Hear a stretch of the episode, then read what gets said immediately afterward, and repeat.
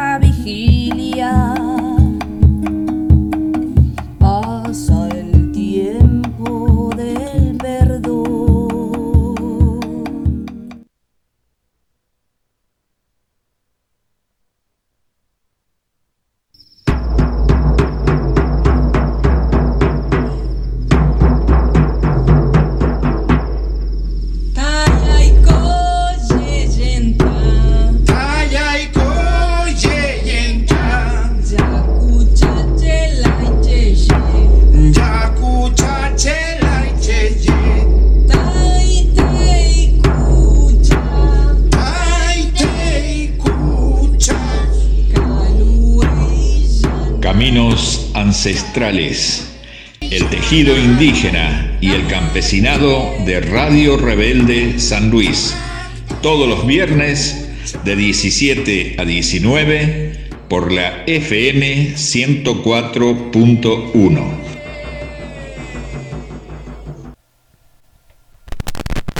Muy pero muy buenas tardes a nuestra querida audiencia de Radio Rebelde, FM 104.1, Radio Rebelde San Luis, ahora cooperativa de trabajo. Son las 17 horas, 2 minutos, y arrancamos, como todos los viernes, este nu- nuevo espacio de Caminos Ancestrales. Y la verdad es que han pasado muchas semanas desde la última vez de que puedo decir esta frase y créanme, realmente me gusta decirla. Tengo el agrado de presentar hoy dentro de nuestra mesa a Claudia San Martín. Muy, muy buenas tardes, Claudia. Pucuy, José, Pucuy, Cuyultum a la audiencia. Bienvenidos. Sí, estamos de vuelta eh, después de dos semanas de ausencia, una por veda electoral eh, y otra porque dedicamos un programa completo al campesinado y tomó mi lugar nuestro productor Sergio Garis. Pero bueno, estamos de vuelta con un programa súper especial para volver a tejer con los indígenas, las indígenas y el campesinado en primera persona. Y este viernes vamos a tener eh, como invitado en vivo al doctor Carlos Fidel, que es un economista de formación marxista-leninista, un economista eh, her- heterodoxo, eh, que también es miembro del Grupo de Trabajo de Pobreza y Política Social del Consejo Latinoamericano de Ciencias Sociales, CLACSO, que ha presentado recientemente, el miércoles pasado, un libro muy interesante vinculado a la temática de este programa y vamos a aprovechar para hablar con él sobre esto y otros temas que tenemos para consultar. Vamos a tener también con nosotros a Soledad Cayumao, que es la huerquén del LOF Cayunao de Río Negro.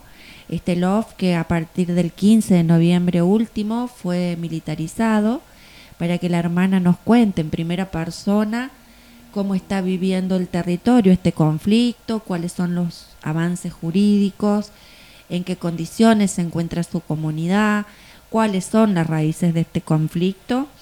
Y vamos a tener también eh, a Carlos Camargo, que es un productor eh, de la agricultura familiar y campesina de mm, la zona de San Francisco, de Río Gómez. Eh, Carlos es además un activista social eh, de, mucha actuación en su comunidad. Eh, yo no sé si ustedes se acuerdan, pero fue uno de los protagonistas de la lucha contra el extractivismo de litio que se dio hace unos años en esa zona. Y además las voces de los campesinos de Santiago del Estero que nos quedaron en carpeta y que es muy interesante escucharlos porque nos van a contar cómo avanzan los terratenientes eh, con la frontera agropecuaria sobre sus campos, sobre sus territorios, la violencia que esto genera, eh, el uso de agrotóxicos para la fumigación que afecta su salud eh, y nos van a dar un panorama de lo que se está viviendo en el norte, que es algo que venimos siguiendo en programas anteriores. De manera que tendremos un programa lleno de, de buenos invitados, y de información consistente para nuestra, para nuestra audiencia. Bueno, entonces un programa muy interesante vamos a tener el día de hoy. A toda nuestra audiencia también les quiero agregar de que como todos los programas de Caminos Ancestrales, este, este programa lo vamos a estar resubiendo a Spotify, lo vamos a estar compartiendo en Anchor y en todas las plataformas de podcasting que ustedes prefieran. Y si quieren comunicarse con nosotros, tienen nuestras redes sociales, Radio Rebelde San Luis en Facebook, Radio Rebelde SL en Instagram. Así de que ahora, Claudia, ¿te parece que hagamos una ligera pausa musical y arrancamos ya con todas las temáticas? Escuchemos música y volvemos con las entrevistas.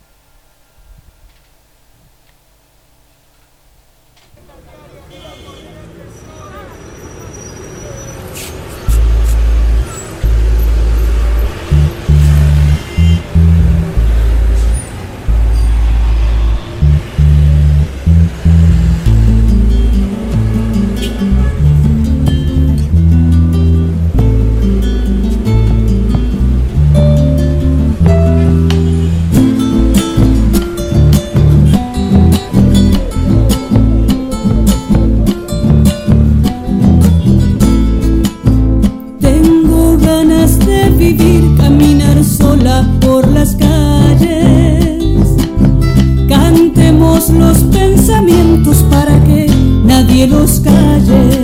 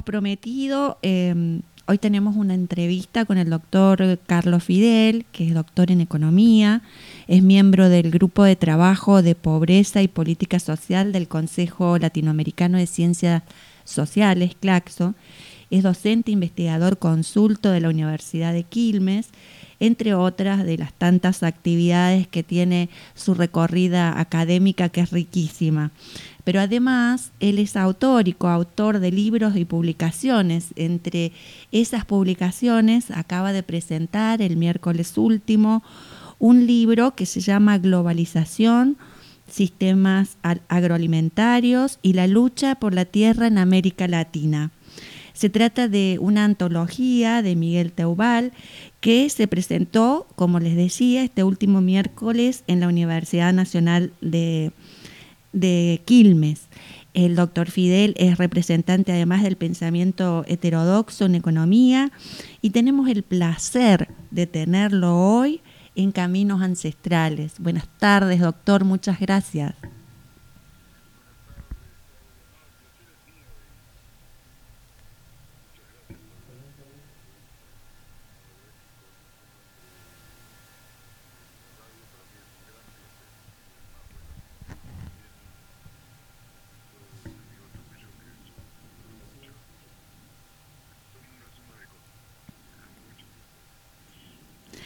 Bueno, a nosotros, al, al, equipo de Caminos Ancestrales, realmente es un honor tenerlo con nosotros y queríamos comenzar este, esta entrevista con la caracterización de la obra de Miguel Teubal en la que usted tuvo especial participación.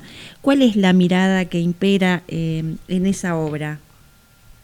Permíteme decirte que parte de una colección que estoy empezando a dirigir que se llama Territorios y Acumulación, Conflictividades y Alternativas, ¿no? de la editorial de la Universidad Nacional de Quilmes. Eh, el libro se llama, eh, escrito por Miguel Tegua Envía, se llama Globalización, Sistemas Agroalimentarios y la lucha por la tierra en América Latina, antología. Bueno, Miguel Tehual eh, murió en enero de este año y terminó de hacer esta antología que le llevó un poco más de un año en, diciembre del año pasado. O sea que este, no sé si era premonitorio que, que, haga esta obra, porque en realidad teníamos pendiente, ya estamos viendo de hacer un artículo juntos de los temas que a él le interesan y a mí también, este, pero bueno, todo esto quedó pendiente para siempre, con dejando un gran vacío, ¿no? El, libro que estamos hablando, que estamos presentando, es una antología de una vasta obra que tiene Miguel, muy eh, realmente vasta, pero siempre dentro de sus ejes de preocupación teóricos y empíricos, ¿no? No sé si con esto te respondí, pero bueno. Bien, y su participación, sabemos que usted desarrolló un tema en particular dentro de la obra. No, bueno, la obra es, está, es, un, es, una, es una selección y, un, y una... Eh, empieza primero con un escrito, un largo escrito introductorio de, de Miguel Tehual y después es una selección y organización temática de su obra. En realidad, el, en, este, este, el, el, autor y responsable único es Miguel Tehual. hicimos, colaboramos con él. Eh, un, dos discípulos, bueno, voy a nombrar a uno, ¿no? Tomás Palmisano y también este su hijo Julián Tehual, que, que fue clave para que pueda realizar este, este texto y terminarlo. Y yo, bueno, también participé ayudándolo en los problemas así un poco teóricos y tal vez un poco técnicos para resolver, para poder este, sintetizar en un texto de casi 300 páginas la obra que es muy vasta, ¿no? Porque el Miguel em- eh, es parte mm, de mm, una generación de de, que creó el, el pensamiento conformaron el pensamiento económico heterodoxo en la Argentina a partir de los 50. Es un grupo muy pequeño de economistas, hombres y mujeres que eh, son parte de ese grupo, ¿no? Y en general, como es un pensamiento heterodoxo, son este, eh, olvidados, eh, desplazados de, de, de las academias, ¿no? Bueno, todos sabemos que la mayoría de las carreras de economía en la Argentina tienen la hegemonía del pensamiento neoliberal y ese pensamiento ne- neoliberal que se instaló eh, a partir, bueno, desde la creación de las carreras de economía, las carreras de economía empezaron a, crearse en la Argentina a partir de, los 50, los 60, ¿no? Antes se, se estudiaba solo lo bueno ahora se llama ciencias económicas pero es contador público no antes se estudiaba nada más que contador público y el que tenía algún interés en la teoría económica en el pensamiento económico eh, tenía que irse del país eh, etcétera no Este, pero, eh, pero a partir de los 60 más o menos empezaron a, a crear carreras de economía no en la Argentina no bueno, hay una fuerte distinción entre contador público y, y, y economía política, ¿no? Y dentro de la teoría económica hay un pensamiento liberal, neoliberal y otro pensamiento heterodoxo, ¿no? Que busca en otros marcos teóricos explicaciones y, tratar, y entender y preposiciones sobre la realidad económica argentina, ¿no? En, esa tensión entre eh, las corrientes económicas, porque no hay un solo pensamiento eh, económico, la teoría económica. En dos extremos, digamos, por un lado está el neoliberalismo y por otro lado está el pensamiento neomarxista, neo-keynesiano, que conforma un, un, este, un escenario, un, este, un espacio heterodoxo, ¿no? Es un pensamiento crítico, ¿no? Este, de, la realidad y que busca conocer la realidad para transformarla. Ese segundo pensamiento, ¿no? Bien, una obra fundamental para alimentar el espíritu crítico en estos tiempos tan difíciles que estamos transcurriendo. Doctor, eh, los conflictos por la tierra crecen en, en América Latina y también en nuestro país. En este programa hemos recreado la voz de, ca- de campesinos e indígenas este, que tratan el asunto con gran preocupación. ¿Cuál cree usted que va a ser el destino de estos conflictos, teniendo en cuenta que mm, la, la ley de, de propiedad comunitaria de la tierra, la 2660, ha tenido que ser prorrogada por decreto por cuatro años?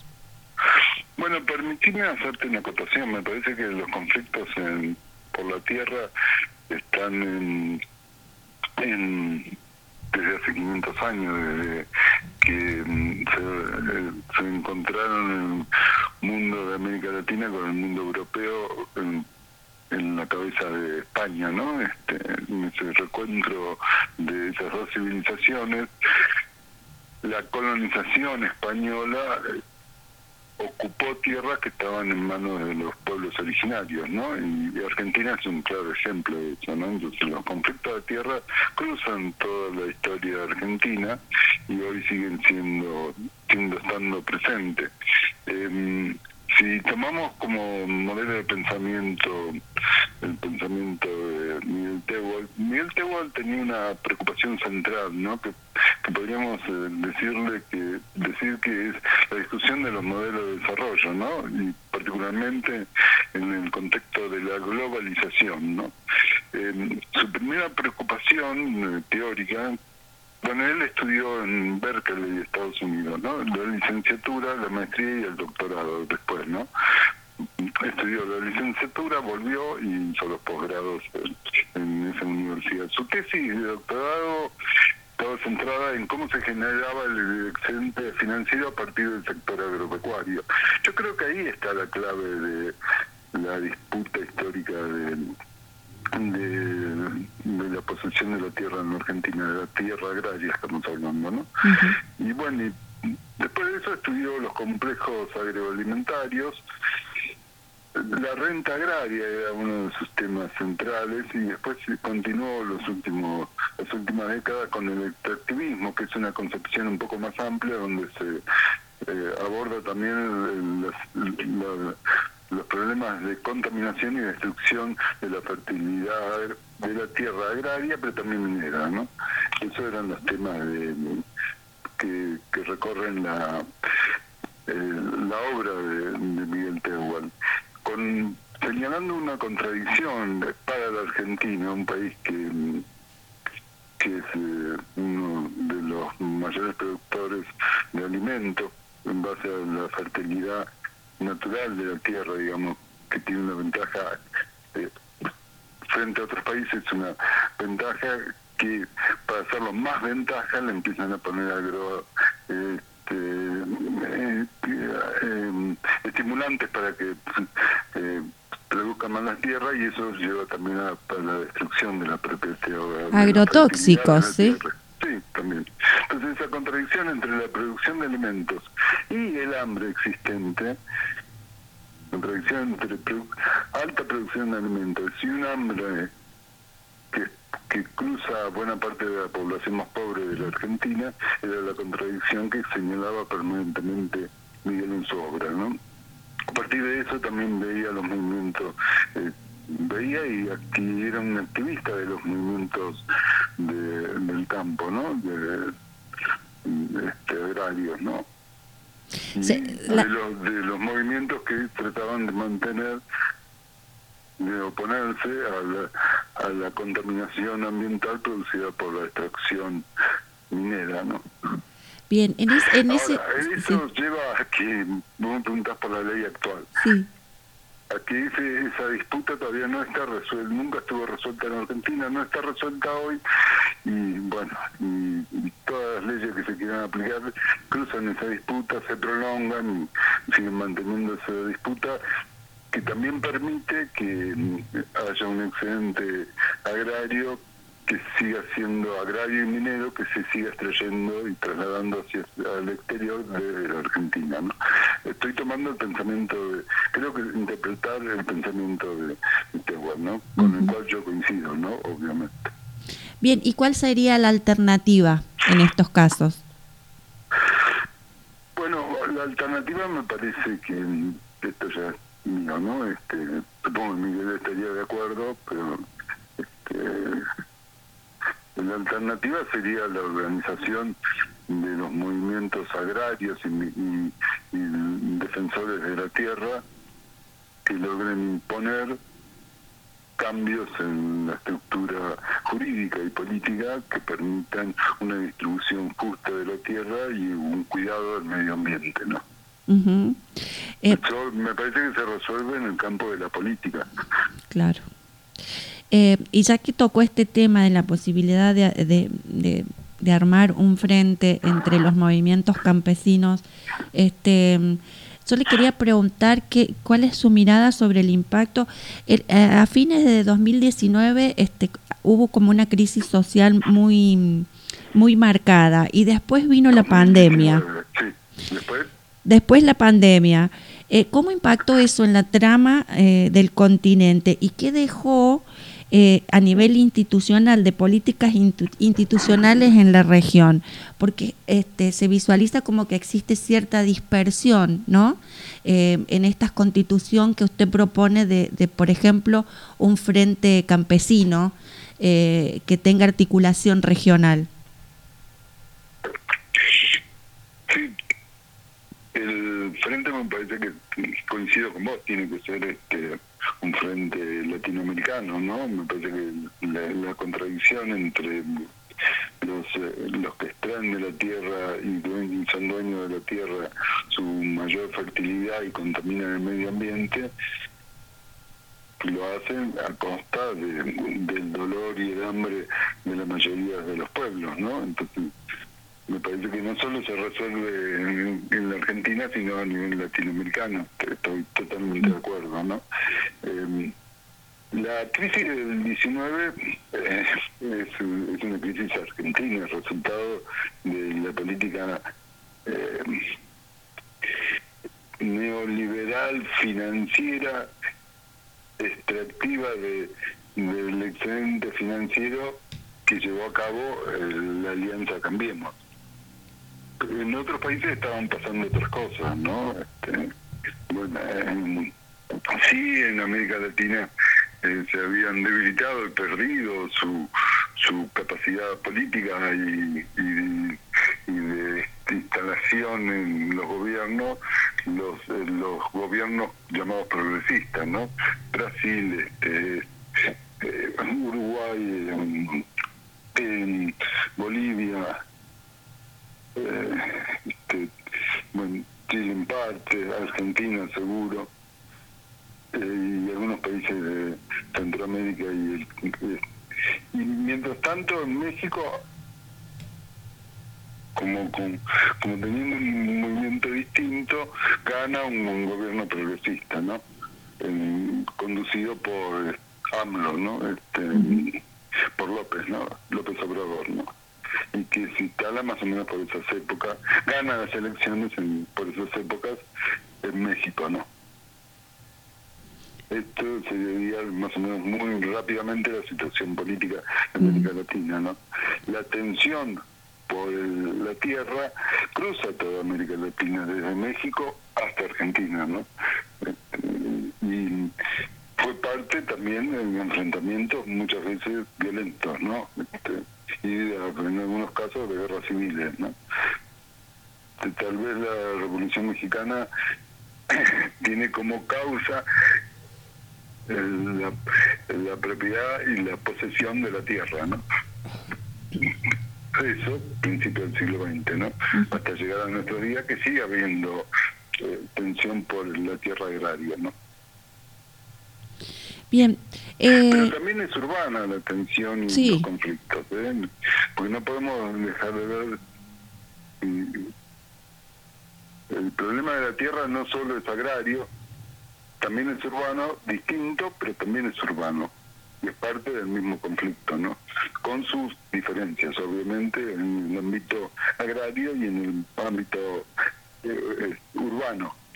La, la intento de la búsqueda de, maximizar la absorción del excedente agrario y urbano y extraer el mayor excedente posible y que termine en la esfera financiera vincula, es la vinculación por lo menos económica entre el ámbito agrario y el ámbito urbano. Justamente de ese tema es lo que íbamos a trabajar con Miguel, lo que una vez que había terminado el libro y nos, digo, nos estamos proponiendo trabajar. Yo trabajo más temas urbanos, y él trabajaba temas agrarios. Miguel era un, un, este, economista con muy uno de los mejores, este, tal vez el mejor, mejor formado en términos del el conocimiento de la historia del pensamiento económico. Ese, esa- ese conocimiento de las categorías y del pensamiento económico lo hizo aterrizar en el ámbito agrario. Sus estudios empíricos son sobre temas agrarios, no solo de la Argentina, ¿no? Y, esto también lo vinculaba también con la lucha por la tierra, ¿no? Y los movimientos agrarios y mineros. Yo trabajo más, yo trabajo toda mi vida y he trabajado temas urbanos, ¿no? Bien, Doc- doctor, este, durante el 2021 este, eh, tuvieron lugar dos conferencias mundiales muy importantes, la del cambio climático recientemente y también la de sistemas alimentarios en la Organización de Naciones Unidas. Eh, eh, ¿Cuál es su mirada sobre estos encuentros? ¿Qué queda? ¿Cómo evalúa el papel de, que Argentina jugó en esos encuentros? Bueno, a veces son un poco decepcionantes este tipo de encuentros porque terminan, a ver, cuando mejor van esos ese tipo de encuentros eh, internacionales este, con declaraciones eh, muy muy lindas, muy este, propiciatorias, pero después en los hechos en la mayoría de los casos no pasa nada, ¿no? No no no no, no producen cambios en los hechos, ¿no? Tal vez la, los, los cambios en las realidades se dan en la propia lucha por los movimientos realmente existentes en las distintas regiones, en los distintos países, ¿no? en las distintas zonas específicas. ¿no? Eh, seguramente ahí podemos encontrar cambios que mm, lleven a elevar la calidad y, y, el cuidado del medio, la calidad de la población y el cuidado del medio ambiente, ¿no? Pero bueno, de todas maneras mejor que haya este tipo de reuniones y que haya estas declaraciones que prometen este, cuidar el medio ambiente mundial. A veces algo sucede, a veces dejan de usarse tóxicos o contaminantes del medio ambiente, ¿no? De origen industrial o de origen eh, agrario, ¿no? Pero yo confiaría más en la lucha de los pueblos. Bien. Eh, y para aprovecharlo y no abusar de su tiempo, doctor, eh, hay tres posturas sobre la deuda mm, con el FMI desde nuestra visión. Una que es la del sometimiento, la otra de la negación eh, y otra de la resistencia por el no pago. ¿Cuál es su mirada sobre esto y por qué? Bueno, la, mm, eh, los acuerdos que hizo Cambiemos de, de- con el Fondo Monetario Internacional son impagables. Eh, o sea que aceptar este acuerdo que hizo Cambiemos con el Fondo Monetario Internacional por los más de 50 mil millones de dólares son impagables, así que es, es insostenible. Eh, a mí me parece que es, es- ese, mm, ese préstamo, además de que financió poder llegar al final de- del gobierno, eh, al gobierno también, y prolongó la, la crisis que instaló el gobierno neoliberal de la Alianza Cambiemos, buscaban condicionar al siguiente gobierno después de Cambiemos, gane o pierda, ¿no? Gane Cambiemos o pierda Cambiemos, ¿no? Mucho más si pierda, ¿no?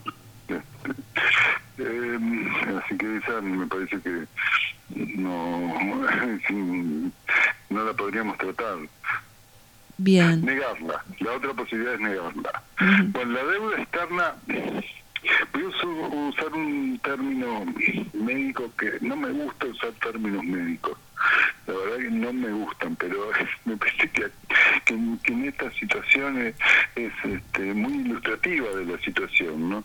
Eh, hay dolencias que son sintomáticas y hay dolencias que son asintomáticas, ¿no? se dice que la pandemia es as- asintomática hasta que hasta que la sentís, ¿no? Este, este, que el COVID-19, su, su- la manera de contagiarte es asintomático, pero te- hasta que te, te- te agarró y ahí sí, ¿no? Hasta que el virus, eh, te, este, te contagiaste del virus y, bueno, de asintomática se vuelve sintomática, ¿no?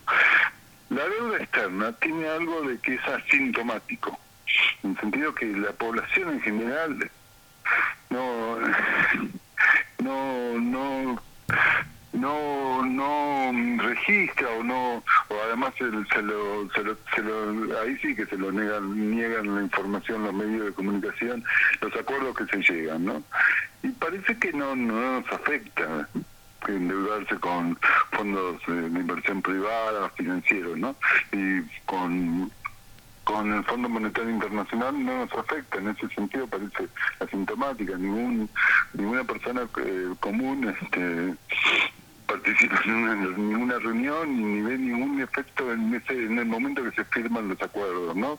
Con el fondo con los, o con los fondos de inversión privada, pero sí afecta porque y afectan casi inmediato, porque condicionan, particularmente el Fondo Monetario Internacional, condicionan la política económica de un país y tiene una premisa, el ajuste del gasto público para que pague esa deuda. Ese ajuste del gasto público implica reducir todos los gastos sociales, incluido educación y salud. Entonces la afección es muy directa, ¿no? Pero parece asintomática, ¿no? Y eh, sí, yo estoy con, con la única posible, me parece a mí, ¿no? Que es la tercera proposición que, que hace de, de negociar y además de revisar esa deuda, ¿no? Con el Fondo Monetario Internacional estoy hablando, ¿no? Eh, el presidente ha decidido enviar al Congreso un proyecto de... el presidente ha decidido enviar al Congreso esta discusión sobre la deuda, este, pero previamente se ha reunido con algunos CEOs y con eh, representantes gremiales. ¿Cómo cree usted que va a ser esta discusión en el Congreso y si es el ámbito en el que debe discutirse? Bueno, yo creo que mm, la deuda con el Fondo Monetario Internacional se tendría que haber discutido por el Congreso y además este, tendría que haberse ajustado a los protocolos de funcionamiento del Fondo Monetario Internacional. Nada de eso se hizo, ¿no? Eh, eh, una- un nuevo acuerdo con el Fondo Monetario Internacional, yo estoy de acuerdo que tiene que pasar eh, por el Congreso. ¿Cuál es la propuesta que va a pasar por el Congreso? La verdad que no la conozco porque no, me ha llegado a mi mano la propuesta, no, no, no la conozco, no. No puedo decirte es buena, es más o menos mala, no. Creo que todavía no es pública, ¿no? No, no, todavía no es pública, pero sí sabemos que a partir de diciembre va a haber un cambio en las cámaras y por ahí este, la discusión política también cambia de tono, ¿no? Sí, sí, eso seguro. Y, eh, y a mí me parece mm, eh, em, que, que tiene que pasar por el Congreso y que tiene que pasar por la discusión de los representantes políticos del pueblo argentino, ¿no? Son nuestros representantes, ¿no? Bien, Eh, la vía democrática de discutir un, un acuerdo que va a ser, que puede ser muy, este, puede cambiar nuestras vidas, ¿no? Por lo menos nuestras vidas materiales, ¿no? Bueno, si cambian nuestras vidas materiales, van a cambiar también nuestras vidas simbólicas, digo, va a cambiar, puede cambiar nuestro nuestro acceso a la salud, a la educación, a todos los servicios públicos, ¿no? así es. Doctor, muchísimas gracias por su tiempo, por aceptar la entrevista. Ha sido un placer tenerlo en Caminos Ancestrales.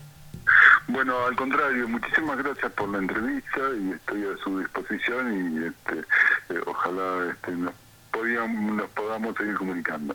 Muchas gracias, Claudia. ¿eh? Buenas tardes. Chao.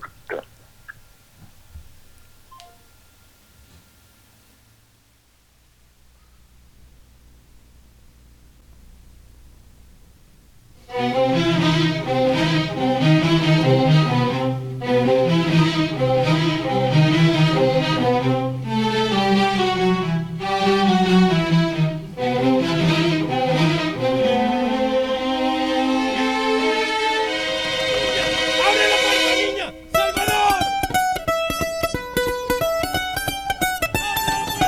No tengo mucha plata, pero tengo cobre. Aquí se baila como bailan los pobres.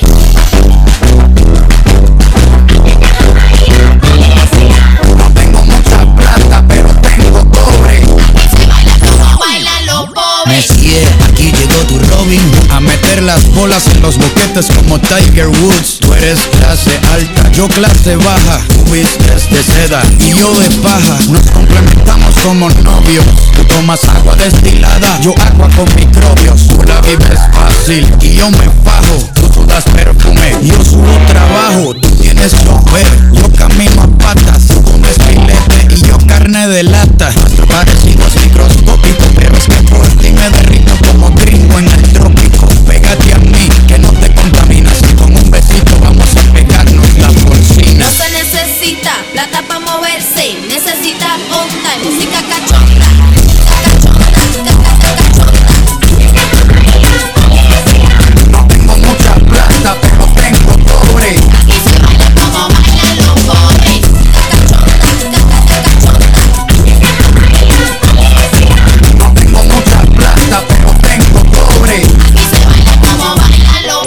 Se baila sin mantel, sin cubierto y sin bandeja, con ganas de comerse a la pareja. Se baila pegado como bachata, sin traje y sin corbata, embriagando las neuronas con vodka barata. Blancas, amarillas o mulatas, se baila con cualquier bombón que suelte la piñata. Lo bueno de ser pobre al final de la jornada es que nadie nos roba. Porque no tenemos nada. Apretaditos como en una lata de sardinas, agarrando nalgas porque está incluida la propina. Dicen que eres la reina de todos los rosales, pero hoy te voy a bajar cuatro clases sociales. Calientita, como pan de panadero, barriendo el piso con el trasero. Toda la grasa se desplaza por la terraza. Quiero que hagas lo que no puedes hacer en tu casa. No se necesita plata para moverse, necesita onda y música cachonda.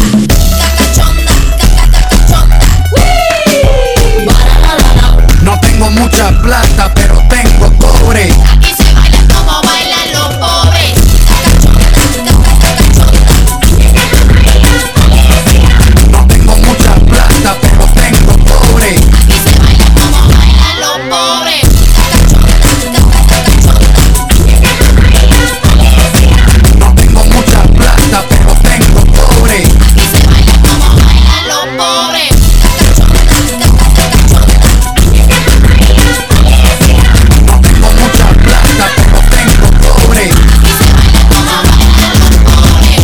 Tienes por el aire volando, como si estuvieras bajo el agua flotando. Como, como, como, como, como, como, como, como, como si estuvieras bajo el agua flotando. Tú por el aire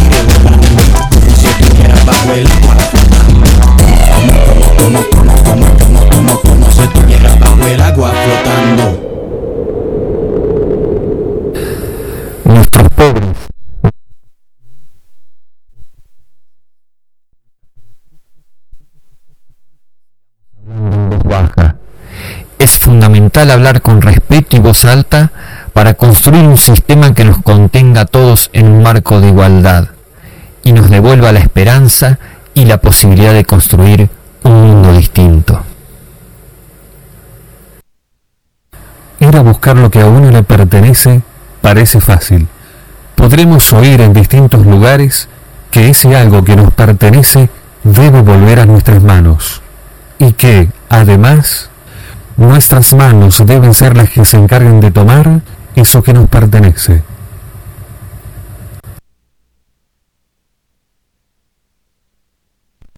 Bueno, son...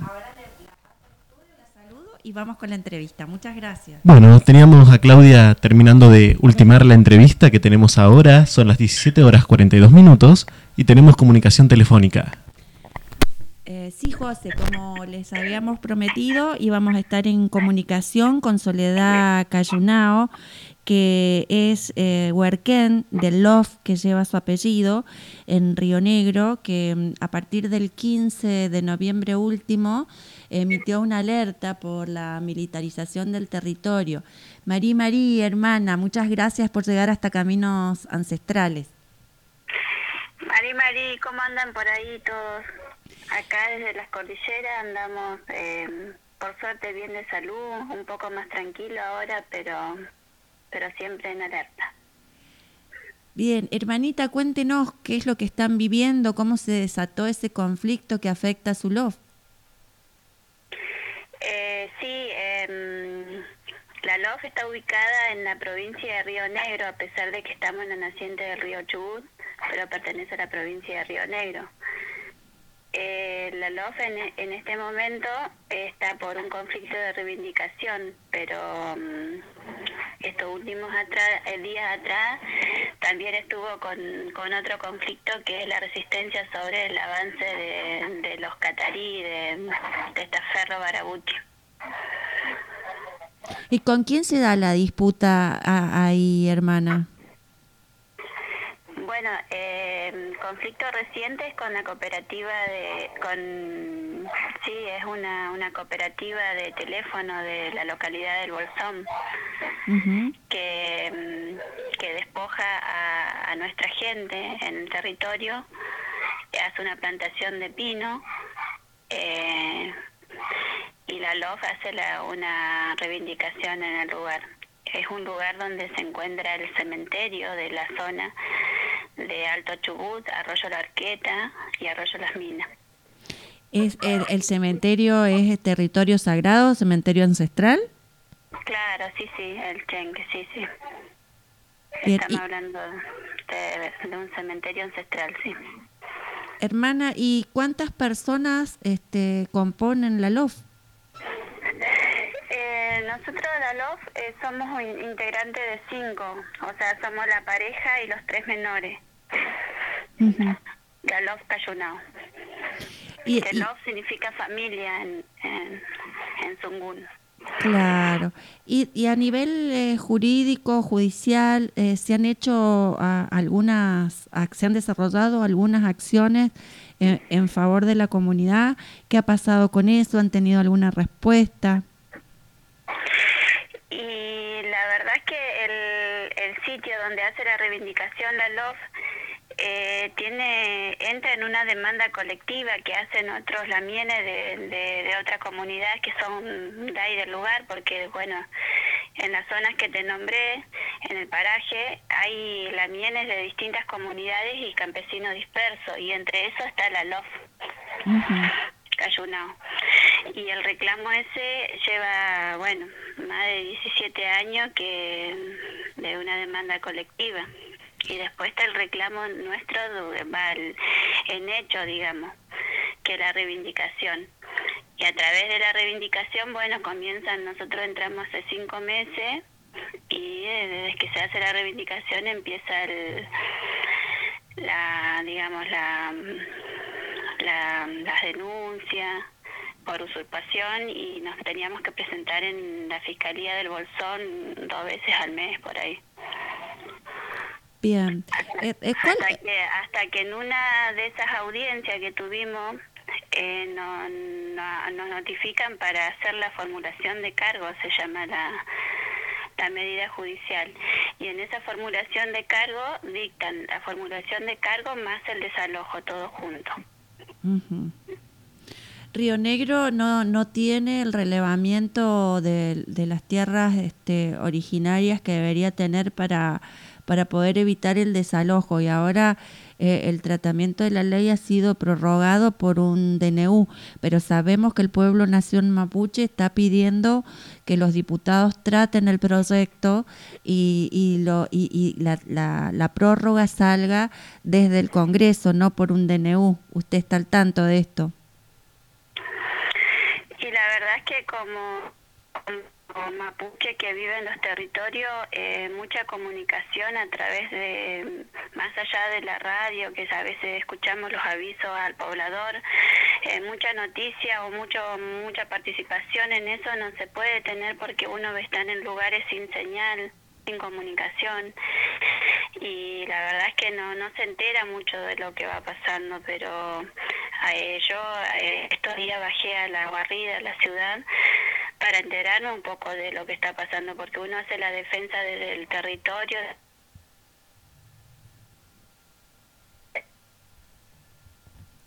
Me parece que se cortó la comunicación. José, ¿puede ser? Eh, sí, es proba- probable que tengamos dificultades de conexión.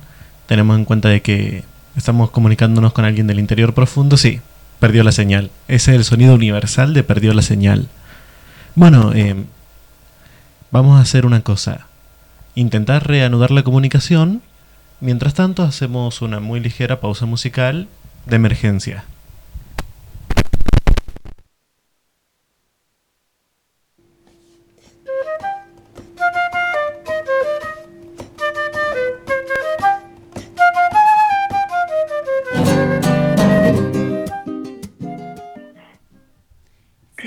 Logramos restablecer la comunicación. Es una zona este, complicada para, comunicarse, por eso le, agradecemos mucho, hermana, que nos haya esperado y que esté en caminos ancestrales contándonos en, en primera persona lo que está viviendo. Eh, nos decía que la única forma que usted tenía de poder estar, eh, digamos, actualizada con las novedades es cuando, cuando llega a la ciudad, cuando deja el territorio y llega a la ciudad. Eh, y yo quería preguntarle cuántas comunidades, porque vemos las noticias y, se siguen sumando los conflictos por la tierra ahí en Río Negro. Si usted sabe cuántas comunidades, este, cuántas LOF están en conflicto en este momento ahí en Río Negro. Uy, son muchas las LOF, son muchas. La verdad es que eh, eso también es, una pregunta bastante bastante, digamos, difícil de contestar porque, como le decía, yo hasta que no salgo al territorio no me llegan mensajes de los lamienes que están en la misma situación en que me encuentro yo, eh, me mandan mensajes de apoyo y, y lo que sí es... Eh, poquito recibí mensajes de la Miene que está en río abajo del Chubut que me, que me dice que están haciendo lo mismo que estoy haciendo yo, la es resistencia para que el, cuidando el río, digamos. Y, y después, bueno, eh, hace poco tiempo participé de un traún, eh, un futa traún que se hizo en, en, en la LOF Quinquentreo, donde se acercaron distintas LOF y campesinos dispersos eh, manifestando su, su lo que están pasando en los territorios. La verdad es que, que no hay muchos conflictos territoriales, todos los conflictos, todas las cosas que están pasando en las comunidades eh, se, son casi casi iguales a lo que está pasando en la Los Cayunao, están con denuncia, con, con orden de desalojo, con... Eh, o sea, eh, hace poco se salió absuelta una Lamien que tenía también eh, eh, orden de creo, yo no entiendo mucho cómo es el tema de la justicia, pero lo que decían es que hasta le habían dado el tiempo de expresión que que podía llegar a tener, o sea, es, son muchas comunidades que están sufriendo. Y sí, es difícil para los pueblos indígenas este, entender la justicia blanca, pero bueno, con eso convivimos. Y si usted, hermana, pudiera mandarle un mensaje al Estado argentino, a las autoridades, ¿cuál sería ese mensaje?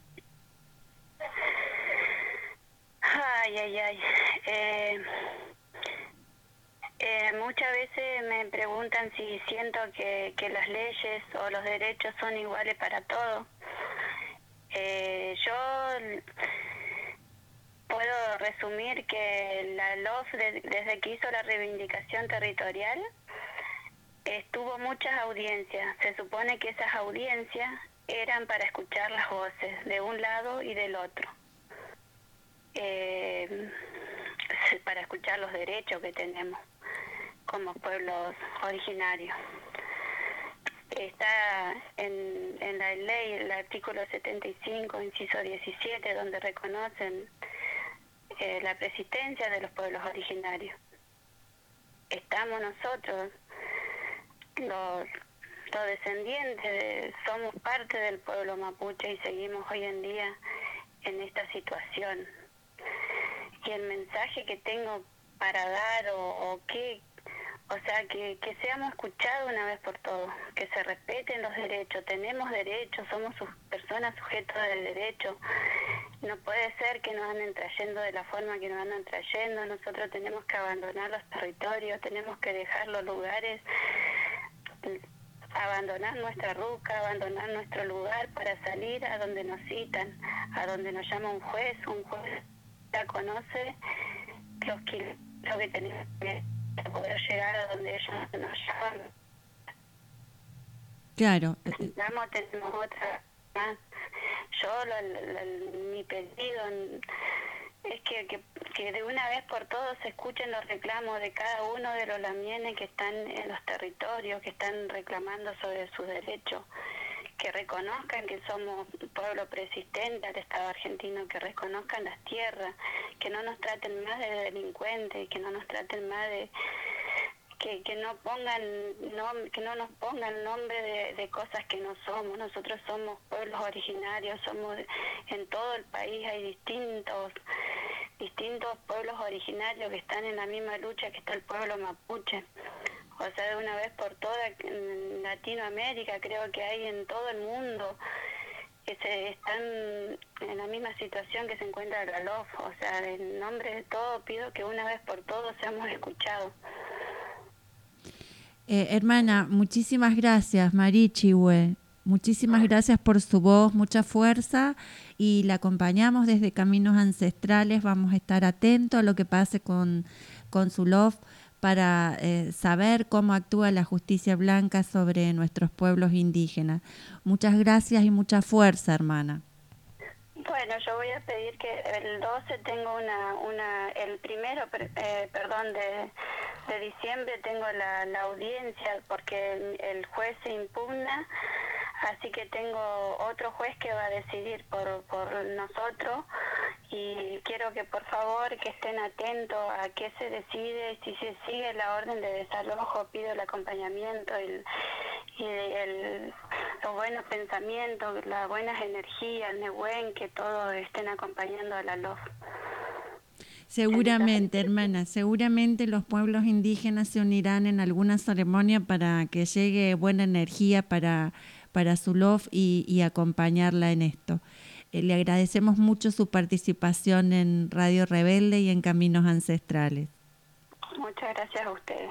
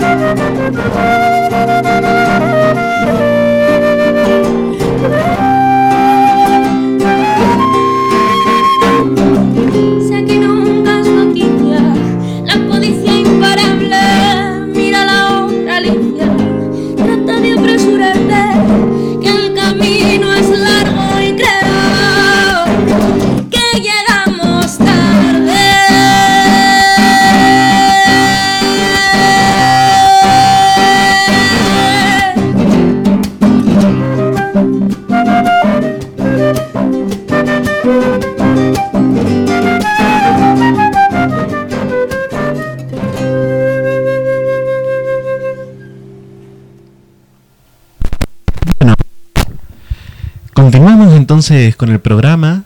Eh, ¿Qué tenemos ahora, Claudia? Retomemos el corazón, porque la verdad que el pedido de la hermana Soledad fue muy conmovedor. Eh, muy solitos en la LOF y, y muy desconectados de lo que es el sistema blanco de justicia. De manera que, bueno, le pedimos al Padre Sol y a la Madre Luna que acompañen ahí a nuestros hermanos. Y mm, como lo habíamos adelantado también al inicio del programa, eh, con Caminos Ancestrales viajamos a Santiago del Estero. Eh, del 8 al 31 de octubre se realizó una jornada presencial de la Escuela de Comunicación Popular y Comunitaria de la Universidad, de la Universidad Campesina, eh, que tiene su sede próxima a la localidad de Villa mm, Ojo de Agua. El domingo se realizó una jornada especial de cierre en el paraje Ischaikai Mayu, que significa dos ríos, territorio de lucha y defensa de la vida y la producción para el buen vivir.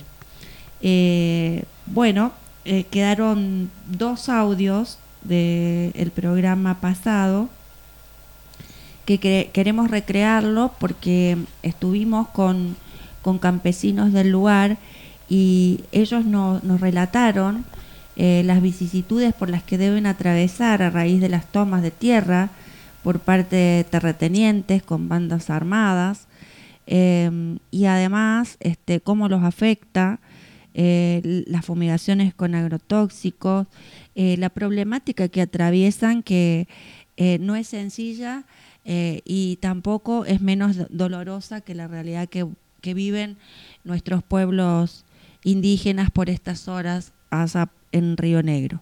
Vamos a escuchar en primer lugar a Román Guerrero, que es eh, productor de Pinto en Santiago del Estero.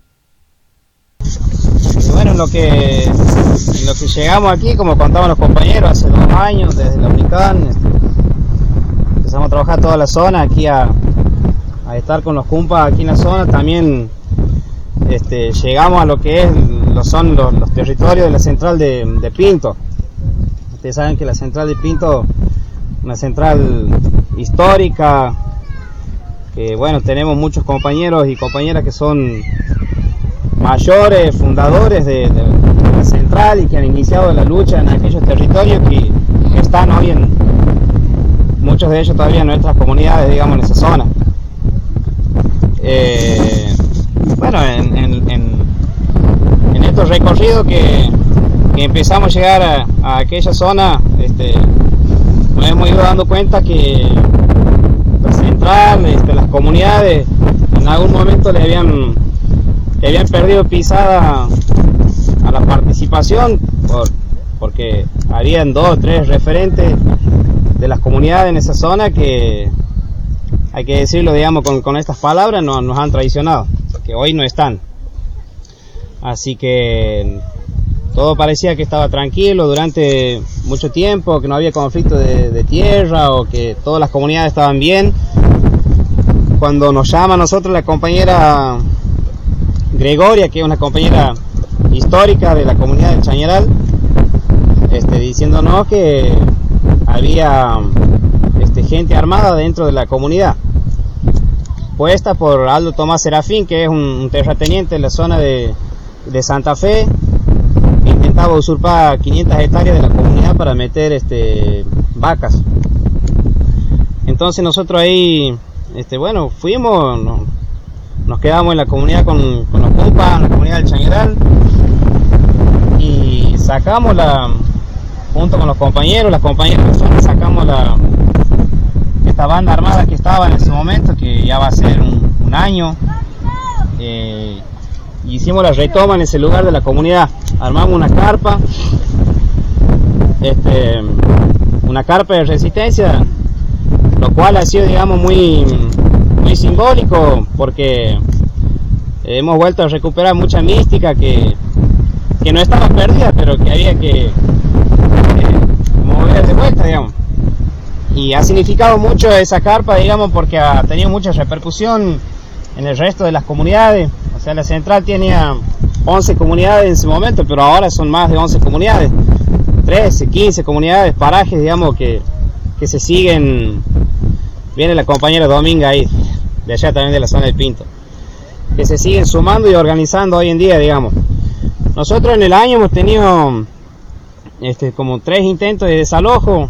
eh, a la segunda también han entrado en hora de la madrugada en, la carpa, digamos, en el lugar de resistencia, este, bandas armadas comandadas por, por Julio Ceja, un, un viejo que históricamente se ha dedicado a eso, digamos, a servirle a los terratenientes para juntaba gente, les pagaba, o sea, juntaban gente armada y iban a, a desalojar a los compañeros.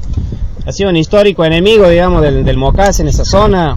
Este, de hecho, un compañero que hoy no está con nosotros, que es de la comunidad del Chañaral, este, don Miguel Rodríguez, eh, que ha sido uno de los fundadores también de la lucha en esa zona, iniciador de la lucha ahí, este, han tenido mucho, mucho conflicto con este Julio Ceja y, y en una discusión, en un conflicto que han tenido en la zona, lo han, lo han baleado a él, a don Miguel Rodríguez, digamos, este Julio Ceja lo ha baleado. Entonces era famoso en toda la zona que, que- llevaban a, su- a Julio Ceja y le, iban a sacar a gente este, eh, armados, con bandas armadas. Y entonces en esa madrugada este, Julio Ceja también ha, ha ido con bandas armadas y, y estaban algunos compañeros ahí que eran pareja, había niños también. A esa hora los han sacado a punta de, de armas, digamos. Pero bueno, no, no ha llegado el mediodía que hemos vuelto a retomar nuevamente, nos hemos juntado muchos compañeros, compañeras, este, los tipos se han ido a la mierda, digamos, eh, hemos seguido estando ahí, seguimos estando. Después, este, también ahora en julio ha sido otro intento más de, de desalojo también, este, también con bandas armadas, eh, a la luz del día ya, después del mediodía, a la tarde, como a las 5 de la tarde más o menos. Hemos estado varios compañeros ahí en, en la carpa, pero bueno, han llegado en dos camionetas, eran como 20 más o menos, todos armados también, este, comandado por un, por un policía retirado también de la zona de Ñatuya. Y bueno, nos han, nos han rodeado la- las casas, digamos, los lugares donde estábamos nosotros ahí ocupando y bueno, hemos, hemos pensado como inteligentemente, digamos, como lo hace siempre el, Mocase, con, con ese espíritu. Nos hemos movilizado bien, nos hemos comunicado primero a todos los compañeros y hemos, lo hemos mantenido los tipos ahí hasta que nos hemos podido juntar los compas. En el camino, este, seguimos juntando todos los compañeros de la zona, de la comunidad, este, bueno, los niños, las compañeras, eh, los compañeros. Y en un momento, bueno, los tipos se ve que ya se han visto superados en número, todavía no había empezado la escena, digamos. y los compañeros nos decían que aguantemos que iban en camino, todos los compas de esta zona iban. Este, hasta que, bueno, llegó los compañeros y los sacamos la maula, digamos.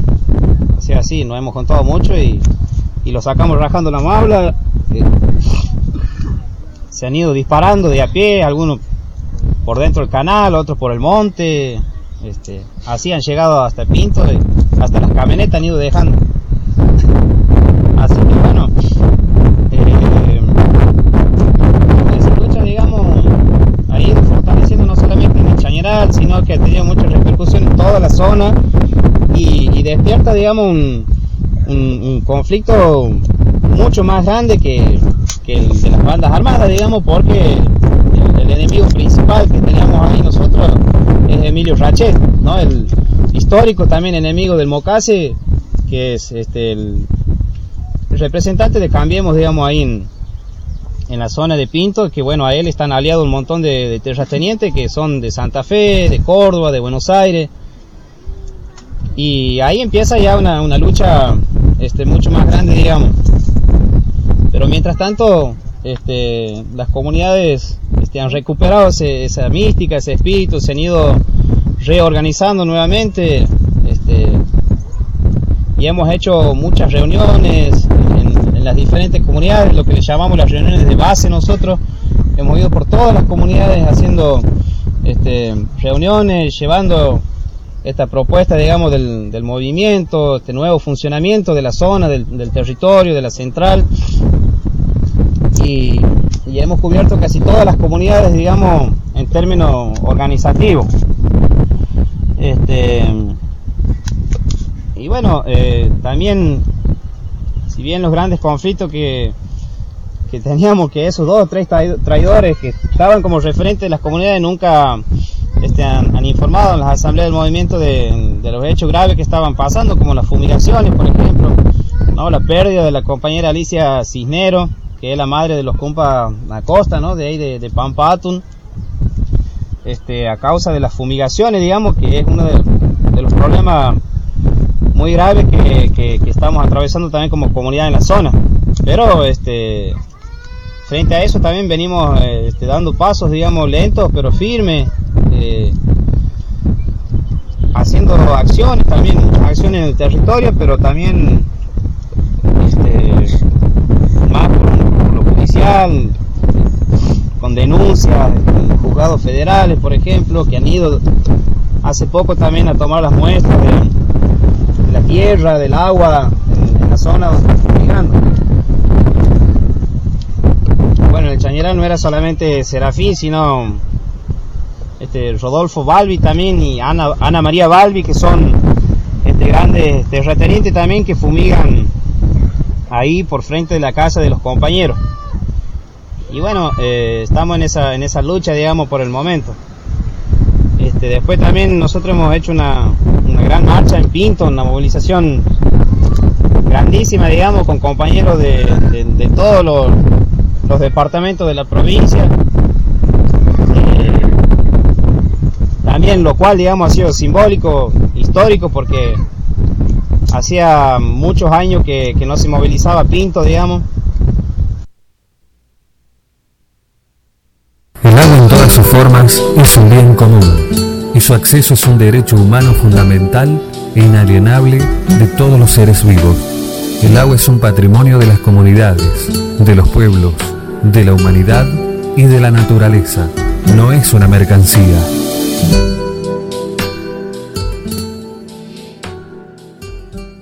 Tremenda la realidad que describen desde Santiago del Estero, la impunidad de las fumigaciones con las consecuencias que tiene para la salud de, de los vecinos y vecinas del lugar. Terrible.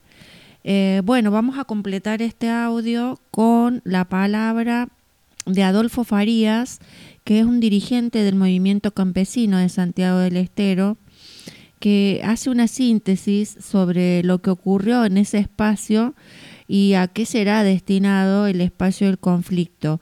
Eh, está en la misma línea que Román Guerrero con las particularidades eh, de su territorio. Lo escuchamos. estamos justamente en un lugar donde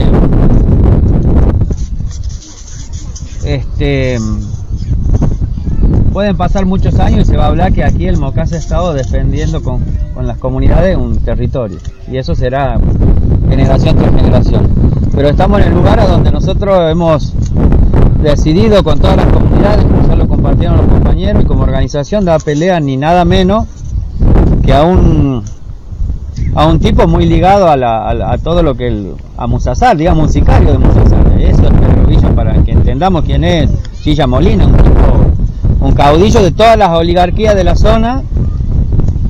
Y en este lugar, desde acá donde estamos ahora, como lo dijo Santi, nosotros hace, ya hace un año lo sacamos de acá de este lugar. Ya estamos muy pronto de hacer acá el refugio de el refugio para para las mujeres y agroecológico, que es lo que queremos hacer, ¿no? Este es el lugar donde va a ser. Pensábamos como dos cuestiones cuando empezamos a pensar dónde, porque mm, la vinculación que tienen los dos ríos que pasan acá, el, el- sería el Uti y el Dulce, como le dicen, este, tiene que ver con nuestra idiosincrasia organizativa histórica del, del Mocas. Y queremos tener un lugar este, a donde las compañeras y los jóvenes vengan y, y no quieran volverse más de la tierra. Por eso hemos elegido este lugar al lado del río, este, porque tiene que ver con una conquista también. son más de 200 hectáreas, creo, acá en, esta, en este lugar, a donde el tipo históricamente, metiendo presión, metía vaca y ocupaba, como hacen los grandes estancieros, meten las vacas y después detrás de las vacas meten, este, tratan de despojar a la gente. Sin duda que ah, este, lo que comentaba Guillermo hace un rato, este, tiene que ver mucho con, con la memoria histórica de esta zona, porque cuando empezamos a organizarnos acá de este lado del río, porque la zona de Pinto ya, ya venía con un proceso organizativo, nos encontramos con un compañero que había estado preso por pegarle dos tiros a un empresario y cuando regresó no tenía nada de lo que tenía. Ni la casa, ni los animales, ni las ovejas, había perdido todo. Bueno, le habían cuidado algunas cosas en lo de la comunidad, como Alcide y eso, pero hasta ahí. Y cuando llegamos al rancho de- del compañero Alcide y después al rancho de Guillermo, antes habíamos llegado al rancho de la, de la compañera Betty, sin duda para allá la zona de ahí donde el compañero Gustavo, la de Virgilio, se vino haciendo un tejido organizativo con la idea de unificar la lucha de los departamentos para funcionar como un bloque de lucha frente a estos caudillos que no era menor. No era menor porque estamos hablando de tipos que, que manejaban la zona, que hacían lo que quería con la gente. Estamos hablando alianza directamente con el intendente, el intendente también le ponía todo el de acá de, de Sumampa, toda una estrategia para seguir despojando al campesinado. Cuando quieren meter el hotel de Coto de Casa, el Vascovi este, nosotros lo, lo frenamos, organizado por supuesto, y ya empezamos a ver que el desastre que se venía, ¿no? Y bueno, entonces las comunidades, este, sin duda organizado, decidimos decirle, hasta acá llegó Gilla Molina, hasta acá llegaron estos señores feudales, porque eso era, ¿no? El feudalismo eh, vestido de, sombrero y bombacha, parecían que eran campesinos, pero lo cagaban a los otros campesinos. Y este lugar este, va a ser una, un- una partecita más de lo, o un suri más de la Unican.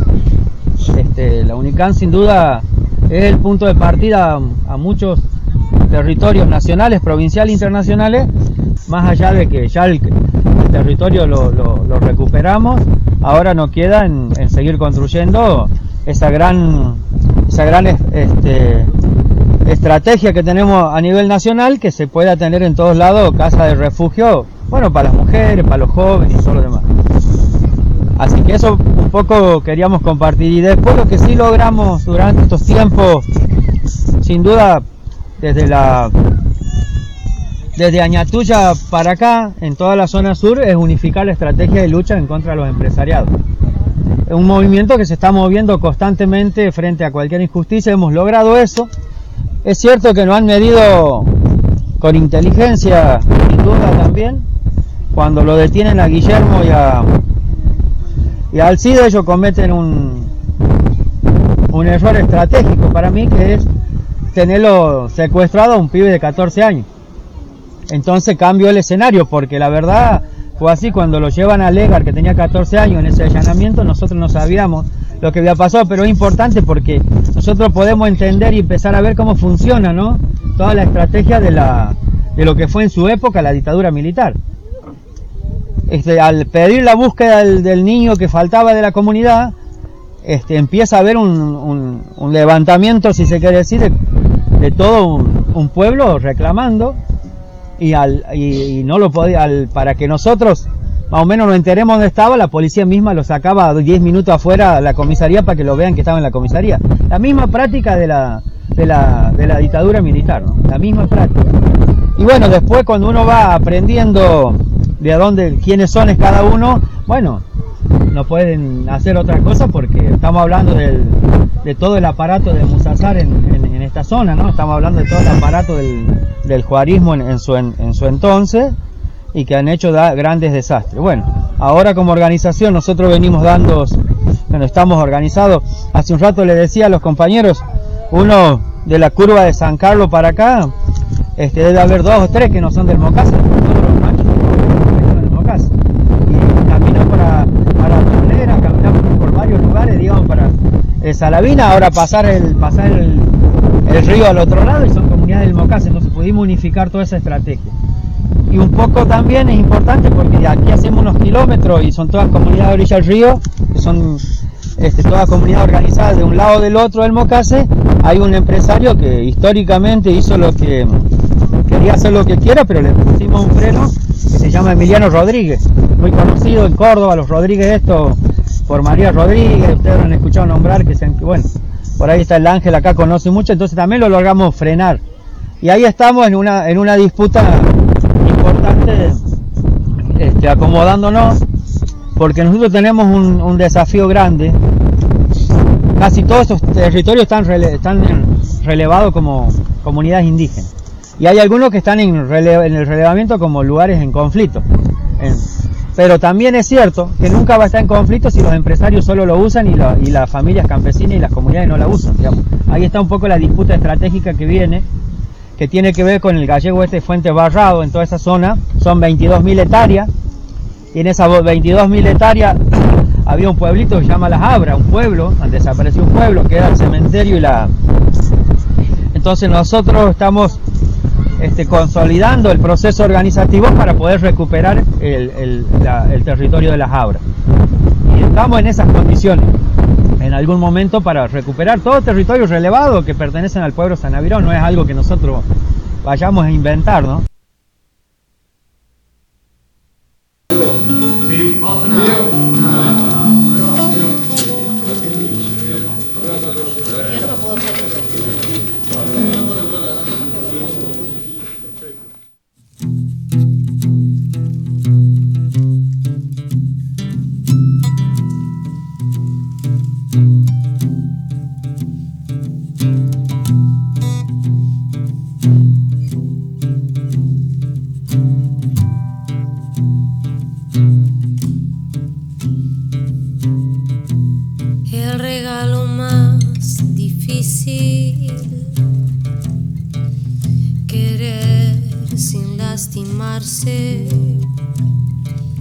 La bronca que no deja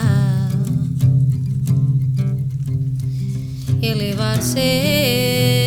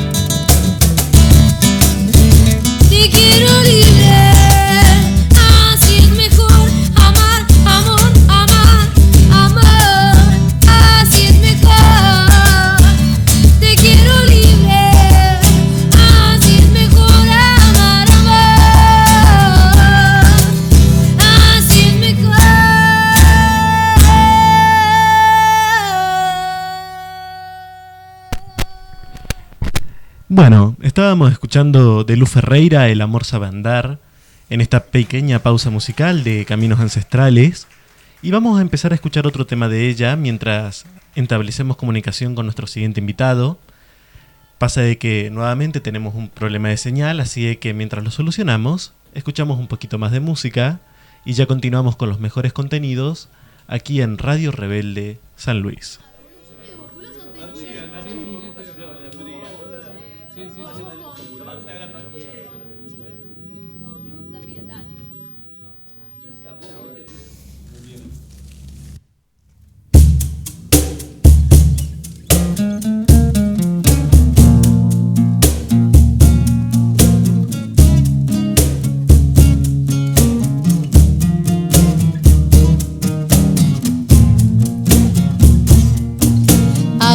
Vou cantar pros miseráveis que vagam pelo mundo derrotados. Pras mentes mal plantadas que já nascem com cara de abortadas. Pras pessoas de alma bem pequena, removendo pequenos problemas, querendo-se pra aquilo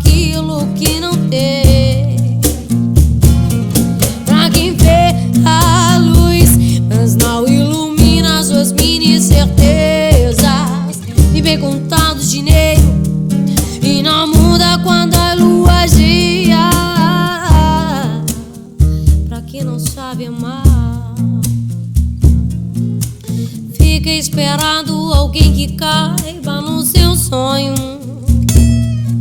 Mubarizes que vão aumentando, como insetos em contra da lâmpada. Vamos pedir piedade,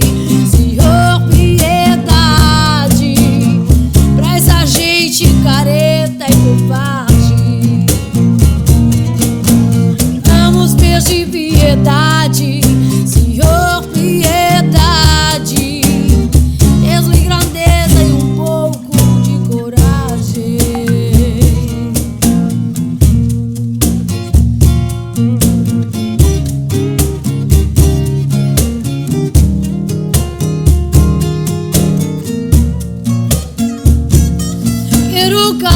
só pras pessoas fracas que estão no mundo perderam a viagem. Quero cantar o blues com o pastor e o bumbum na praça. Vamos pedir piedade, usa um incêndio sob a chuva rala. Somos iguais em desgraça, vamos cantar o blues, a piedade. Vamos pedir piedade,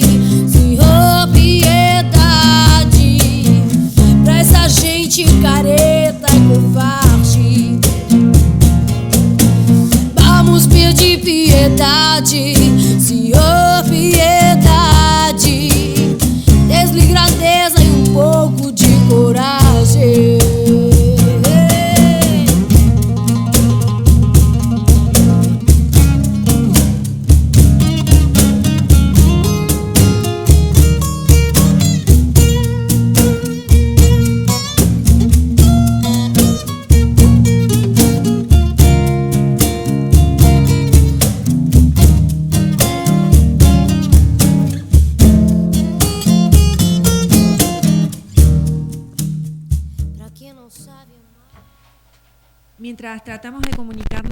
Nuestro próximo invitado, que es Carlos Camargo, pasa que está en una zona campesina, allá por San Francisco del Monte de Oro, eh, vamos a, incluir el, el bloque de noticias que habitualmente eh, posee el programa.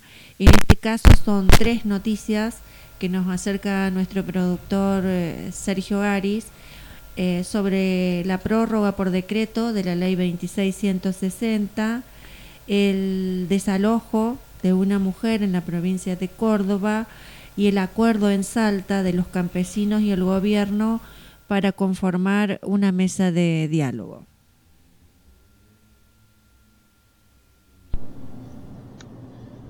Claudia José, hoy el segmento de noticias lo vamos a hacer un tanto más corto, dada la alta producción que tenemos en materia de entrevistas y de informe en nuestros caminos ancestrales del 19 de noviembre. Creo que se destaca por sobre todo que van a prorrogar por decreto la ley 26160. Y la información dice que los tiempos parlamentarios no fueron lo suficientemente veloces para aprobar la prórroga de la ley 26160 que ordena el relevamiento territorial de las comunidades indígenas y suspende los actos administrativos y judiciales de desalojo de las comunidades preexistentes a la República Argentina. Por esta causa es que el gobierno anunció que la continuidad de esa norma será establecida por decreto de necesidad y urgencia, dado que la misma vence el 23 de noviembre. En los próximos días el presidente va a firmar el DNU que prorroga la ley vinculada con el censo indígena que tiene media sanción del Senado. Pero no hay tiempo porque se vence el 23 y no llegamos a votarlas, explicó la vocera presidencial Gabriela Cerruti. Antes del anuncio, adentro del Congreso, con el tratamiento en la Comisión de Presupuesto de Diputados como afuera, con el acampe de organizaciones indígenas, se preparaban para dar la batalla. Que salga por decreto muestra la debilidad de esta norma de emergencia territorial que fue dictada en 2006 y la situación se ha agudizado porque los pueblos-naciones son reservorio de la biodiversidad para todos, en cambio, para el capital y el mercado son bienes estratégicos. El agua, el litio, los minerales y las corporaciones locales y extranjeras que los disputan crecieron exponencialmente, dijo Claudia Gota, secretaria de Pueblos Originarios de la Asamblea Permanente por los Derechos Humanos. Esta ley es la única respuesta que dio el Estado argentino desde la sanción de la reforma constitucional que reconoció la preexistencia de los pueblos naciones al Estado nacional y una amplia gama de derechos, reconocimiento reforzado por pactos y convenios internacionales, agregó. La segunda noticia habla de un desalojo en la provincia de Córdoba. La provincia de Córdoba avanzó con un desalojo violento en el campo que Agustina Tolosa trabajó durante 20 años. Cargaron en un camión sus pertenencias y se llevaron sus animales. La Intendencia de Salsipuedes le había entregado los terrenos de los que fue expulsada y también le prometió una nueva vivienda con corrales que aún no está construida.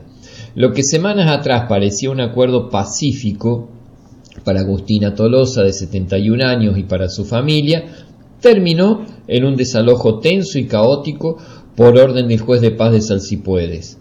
La policía de Córdoba obligó a la campesina a retirar sus pertenencias de la casa que habitaba desde el 2003, cuando el ex intendente Facundo Torres le había cedido un terreno en las afueras de la localidad para que pudiera criar sus animales y tener sus cultivos. Como podemos ver, un episodio más de maltrato hacia aquellos que son más vulnerables en la sociedad. Y la tercera noticia nos llega eh, del Frente Nacional Campesino, que hubo un acuerdo del Frente Nacional Campesino con el gobierno de Salta. Anoche recibimos la información por parte de este frente en la cual manifiestan que organizaciones campesinas del Chaco salteño acordaron la conformación de una mesa de trabajo con el gobierno de Salta. La primera reunión de trabajo será el 3 de diciembre y las organizaciones, como respuesta, levantaron el corte sobre la Ruta Nacional 81. Recordamos que hay un petitorio de siete puntos para dialogar con el gobierno de Salta. En paralelo, en la localidad de Fuerte Esperanza, en el Chaco, los campesinos llevan 15 días de acampe y el Frente Nacional Campesino informó a sus adherentes, a las organizaciones compañeras y a la opinión pública en general que eh, eh, tres puntos. A. El acampe de campesinos y campesinas frente al edificio de la Municipalidad de Fuerte Esperanza se sostendrá hasta alcanzar una agenda de trabajo con el gobierno de la provincia de Chaco. B. La agenda de trabajo debe contemplar respuestas concretas al petitorio presentado al señor gobernador de la provincia del Chaco, Jorge Capitanich. Y C, en caso de no prosperar el diálogo con las autoridades provinciales, la medida de protesta se trasladará a la ciudad de Resistencia. Recordamos que al gobernador Jorge Capitanich oportunamente se le solicitó dialogar y trabajar en un conjunto sobre 10 puntos. El tema este del Frente Nacional Campesino en el Chaco salteño lo venimos siguiendo desde hace varias semanas y las respuestas llegan con cuentagotas.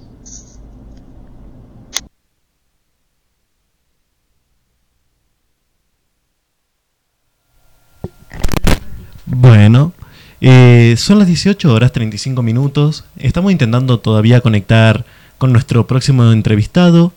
Como habíamos anticipado, teníamos algunos problemas de conexión con lo que es el interior del país, en particular dentro de San Francisco es difícil el tema de la señal. Vamos a escuchar un poco de música, a ver si podemos contactarnos con él. Y si no, vamos a tener que reprogramar lo que va a ser este final del programa.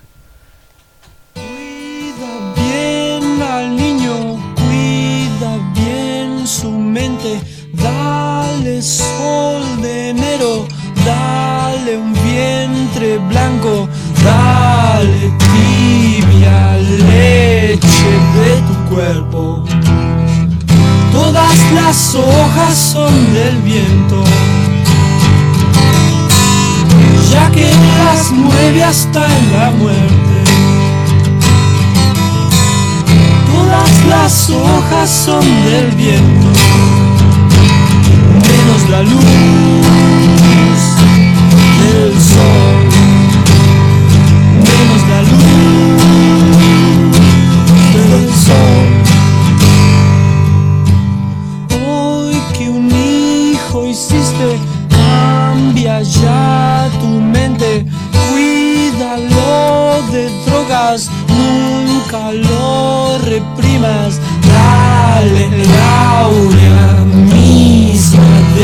Todas las hojas son del viento, ya que las mueve hasta la muerte. Todas las hojas son del viento, menos la luz del sol, menos la luz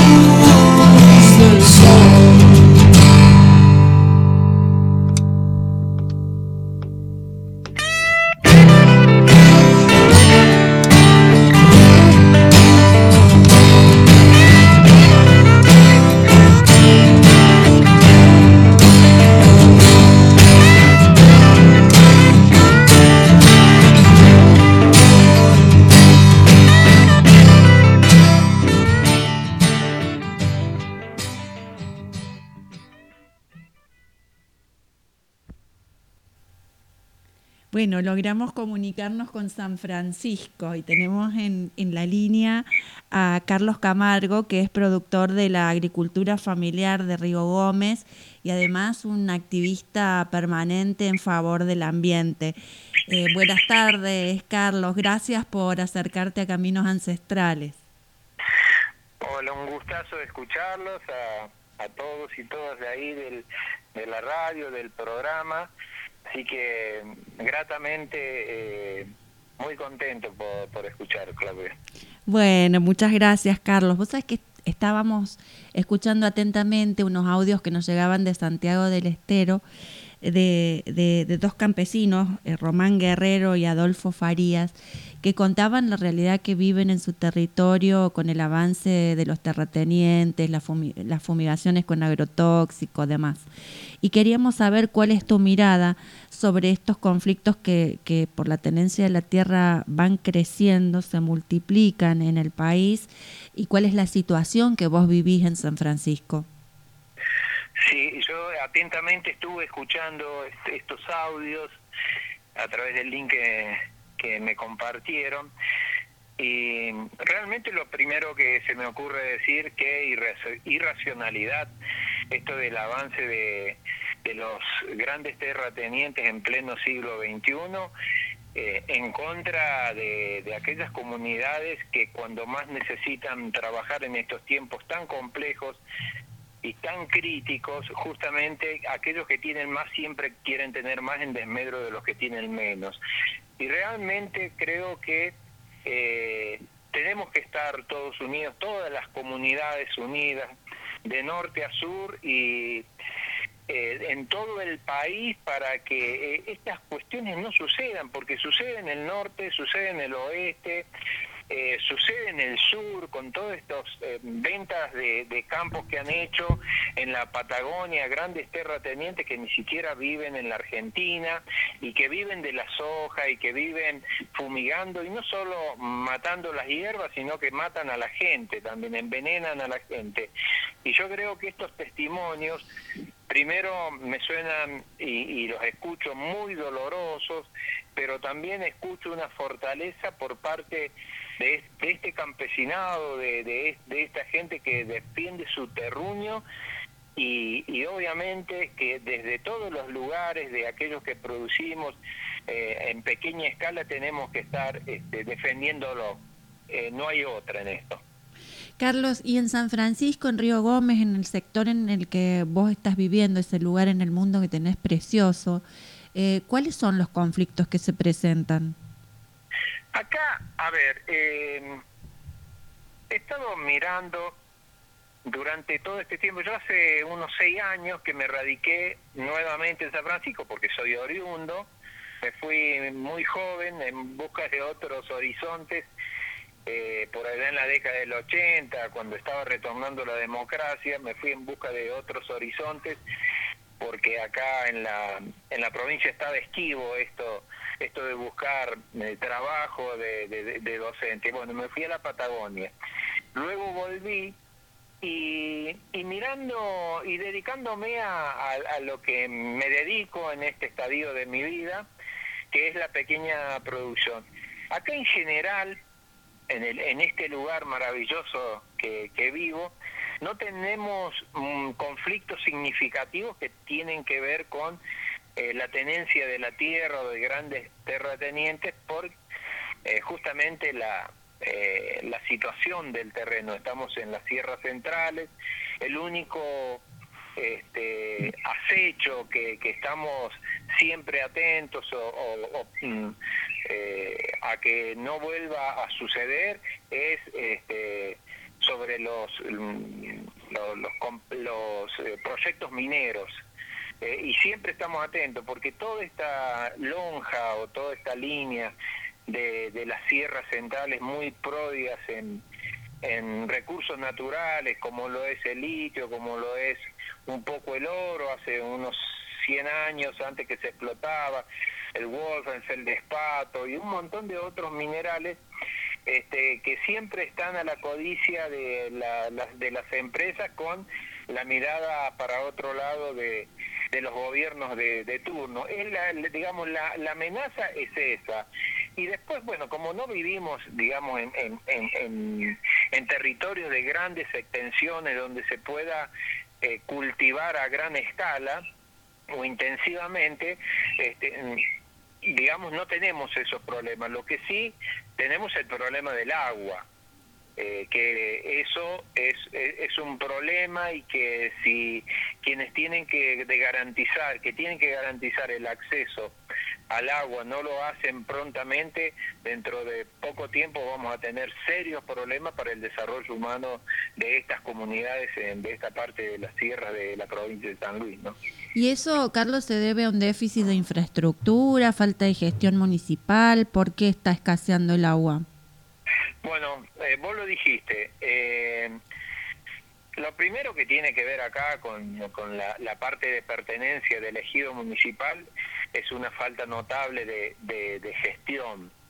Por ejemplo, acá yo vivo en un paraje de más o menos entre unas, que tiene unas 900 hectáreas, que hace unos 30, 40 años era, digamos, el cordón frutihortícola que, que tenía toda esta zona de, de, Ayacucho, eh, a medida que fueron eh, la, la, la, gente desertando de estos lugares por la falta de, de, de insumos, por la falta de oportunidades, toda esta gente, eh, todo este campesinado, todos estos vecinos fueron emigrando a las grandes ciudades y lo que se, se dio en un proceso en general en toda la provincia de San Luis. San Luis hasta los años 60 era una eh, una provincia netamente o, el 60% era de eh, era ruralidad este, a partir del asentamiento de los cordones este, donde habita más gente y que hoy se convirtieron en los cordones más importantes que la, la ciudad de San Luis y, Villa Mercedes, luego Merlo, luego Utilizarao con Caram. Eso hizo que este, acá los, los, la- las cuestiones que tienen que ver con lo hortícola o los frutos y hortícolas fuera decayendo hasta prácticamente en todos estos terrenos, estas 800 hectáreas de potencial desarrollo que podría hacerse ahora y por falta de impulso de políticas estatales, eh, obviamente eh, no, han, no han contribuido al desarrollo humano en esta zona. Recién hace unos 10 años aproximadamente, esto como que tiende a revalorizar la tierra por mucho aporte de gente venida de otros lugares, que si bien no tienen la experiencia del campesino ancestral que, que, eh, estamos acostumbrados a verlo y con mucha experiencia en el cultivo y muy eh, un cultivo sano, eh, eh, ecológico, recién hay otras corrientes humanas que se vienen a, a- a radicarse en esta zona y que están haciendo un importante aporte para que esta eh, este territorio pueda volver a producir, no digo lo de antaño, pero eh, hay varios intentos eh, autogestivos de, de- vecinos y vecinas en esta zona, pero lo que falla justamente es el impulso municipal sumado a esto, a, a una, a una gestión pobrísima en ese sentido.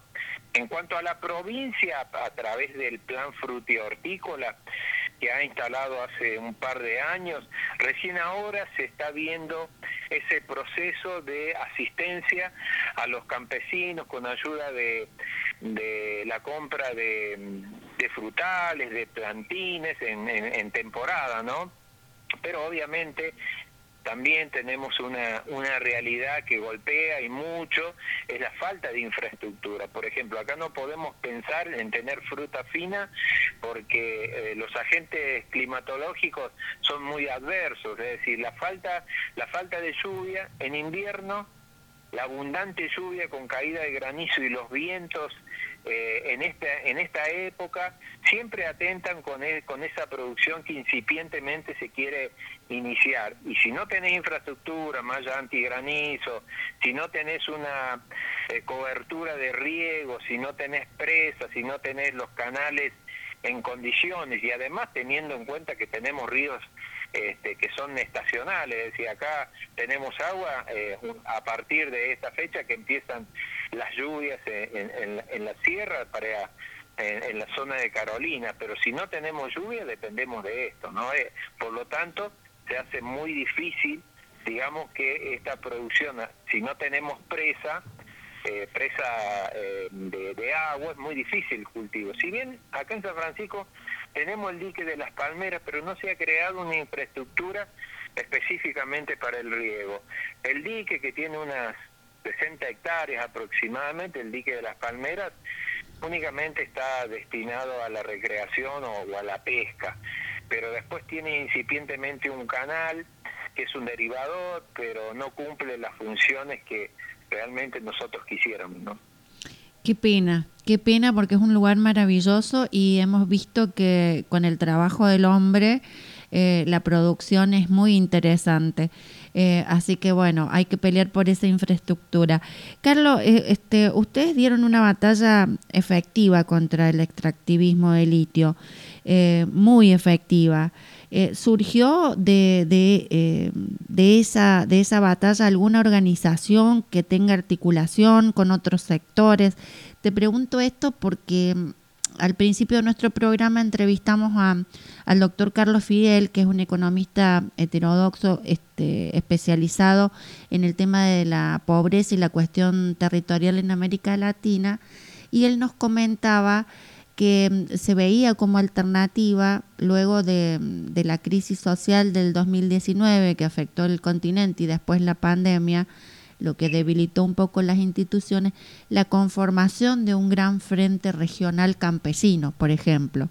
Eh, por eso queríamos saber si en los pueblos eh, donde se da la batalla para defender el ambiente existe al menos una organización de base entre, entre sectores como para poder soñar, digamos, con ese frente grande eh, americano, latinoamericano del campesinado.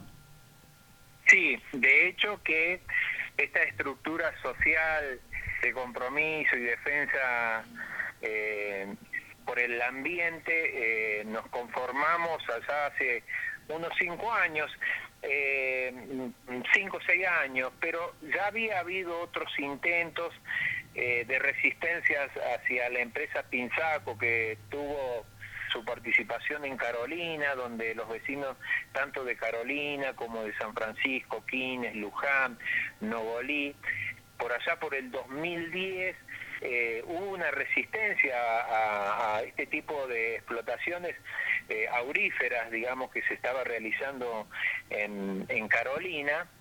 Carolina es un, es, es un ícono, digamos, lo que significó en el siglo XVIII, siglo XIX, ¿no? Eh, pero no obstante, eh, hay muchas cosas que no se dicen, que se saben, este, acerca de la contaminación y el arrastre de minerales que tienen los ríos de Carolina, esto dicho por estudiosos de universidades, ¿no?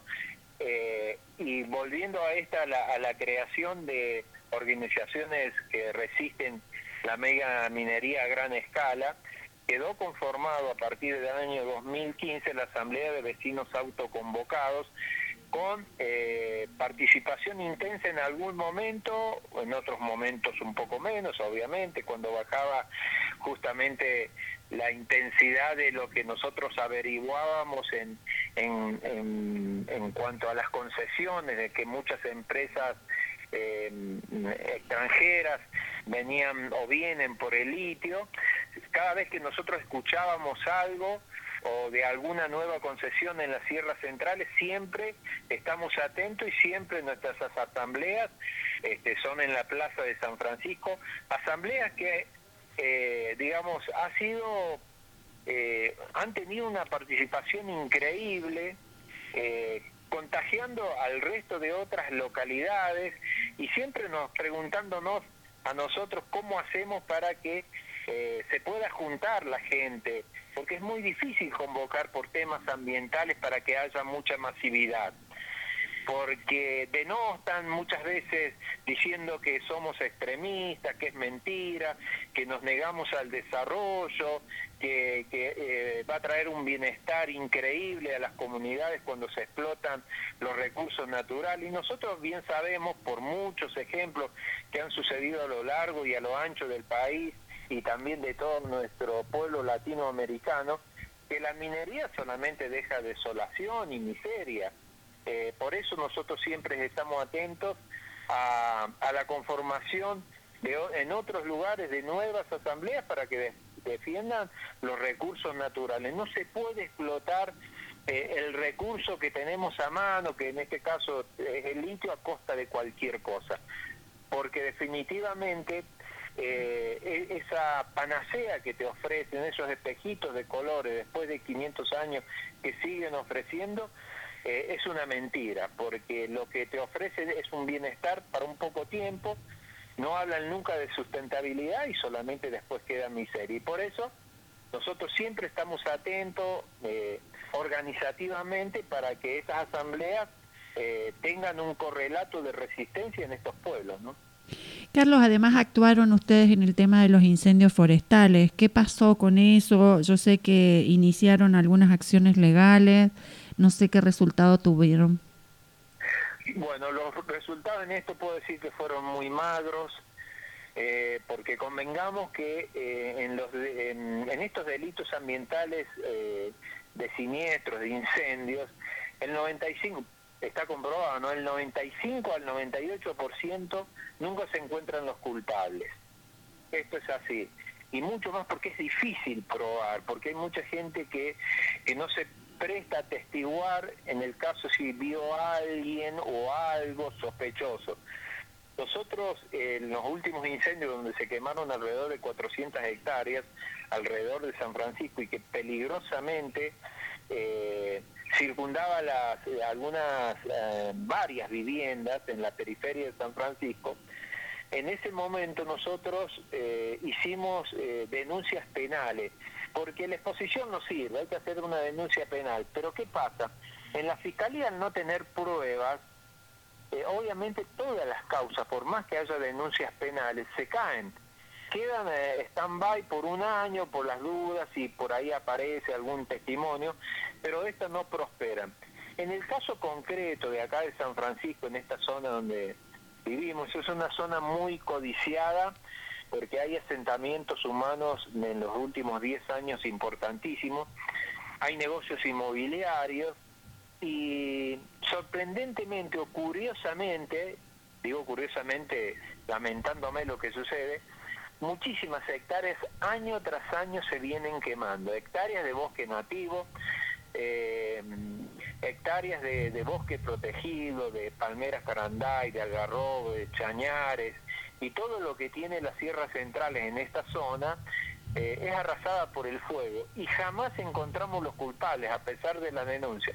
Y nosotros estamos permanentemente custodiando el monte, custodiando nuestro lugar para que estas cosas no sucedan, pero inevitablemente hay gente este, que hace todo lo contrario a lo que nosotros cuidamos. Y bueno, y estamos organizados también eh, te diría como brigadas de que cuidamos el medio ambiente y estamos atentos a cualquier manifestación. Es más, hemos propuesto no solamente al municipio, sino al Consejo Liberante y al medio ambiente que podamos trabajar en conjunto, los vecinos con las instituciones del Estado provincial para tratar de eh, cuidar eh, el ambiente. La respuesta cuál es? Los vecinos siempre estamos dispuestos. No es la misma respuesta por parte del gobierno. Qué pena. Eh, además, este, la relación entre incendio y negocio inmobiliario ya casi es como de manual, Carlos.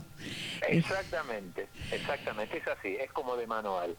Y es lamentable que esto suceda, ¿no? Sí, sí. Eh, como, como productor de ahí de la zona de San Francisco, este, salvando esta, este déficit que vos mencionabas de, de, del tema de la infraestructura que hace falta para que los productores puedan este, soñar de otra manera. El horizonte de la soberanía alimentaria se puede plantear en San Francisco como una construcción económica distinta, eh, con la posibilidad de asociarse para, para abastecer los comercios de cercanía con alimentos sanos y a buen precio? Totalmente, vos dijiste todo eso y es eso lo que estamos eh, proponiendo. La organización por sobre todas las cosas, eh, los mercados de cercanía, la comercialización de cercanía, la producción, si bien a baja escala, pero organizados a través de cooperativas, como están trabajando en Luján, en conjunto, estamos trabajando con San Francisco, con la cooperativa La Cristálida, un poco menos con Quines, un poco menos con Candelaria, pero Luján ha planteado un modelo de producción cooperativista y familiar que es muy bueno y que eh, a través de los grupos que estamos interactuando, esto es posible. Es más, yo creo que para mm, eh, defender la economía familiar y este, eh, no tenemos prácticamente alternativas de que pueda ser de otra manera. Tenemos un avance muy fuerte del capitalismo, tenemos un avance muy fuerte del glifosato, tenemos una deforestación increíble que se está realizando y nosotros tenemos que hacernos fuertes en nuestros pequeños lugares para que la gente recobre la cultura del trabajo, que podamos producir nuestras tierras, que podamos producir alimentos sanos, eh, porque eso dignifica la calidad de la vida de todos nuestros vecinos y vecinas. Y yo creo que esa es la tendencia, empezar a trabajar eh, con la economía familiar, con la eh, agricultura familiar, para que esto lo podamos lograr. Y ese futuro no es tan lejano, porque estamos en eso, estamos en ese camino, ¿no? Bien, Carlos, muchísimas gracias. En cualquier momentito nos llegamos por ahí, por tu lugar en el mundo, comer rico y sano. Por supuesto, ustedes cuando quieran, un gran abrazo ahí a mi amigo compañero Sergio y a toda la producción y a los compañeros y compañeras de la radio. Un gustazo hablar con, con ustedes, con vos Claudia. Así que les mando un fuerte abrazo y los espero cuando quieran. Abrazo enorme, Carlos. Muchas gracias. Hasta luego. Justo que pensaba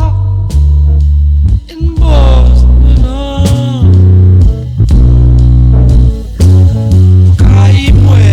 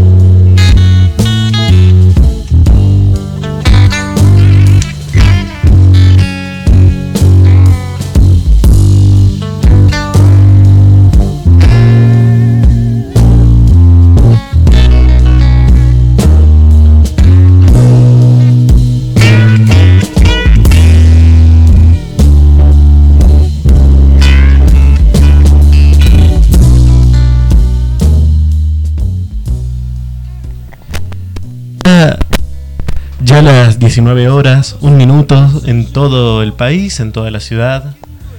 Eh, estamos terminando ya este programa de Caminos Ancestrales y me van a permitir la osadía, pero nos vamos a salir un poco de lo que es nuestra zona periodística, que es hablar del campesinado y de nuestros pueblos originarios, porque tenemos una noticia que también es fundamental y es muy importante y como parte de la radio consideramos de que es fundamental que nos explayemos al respecto.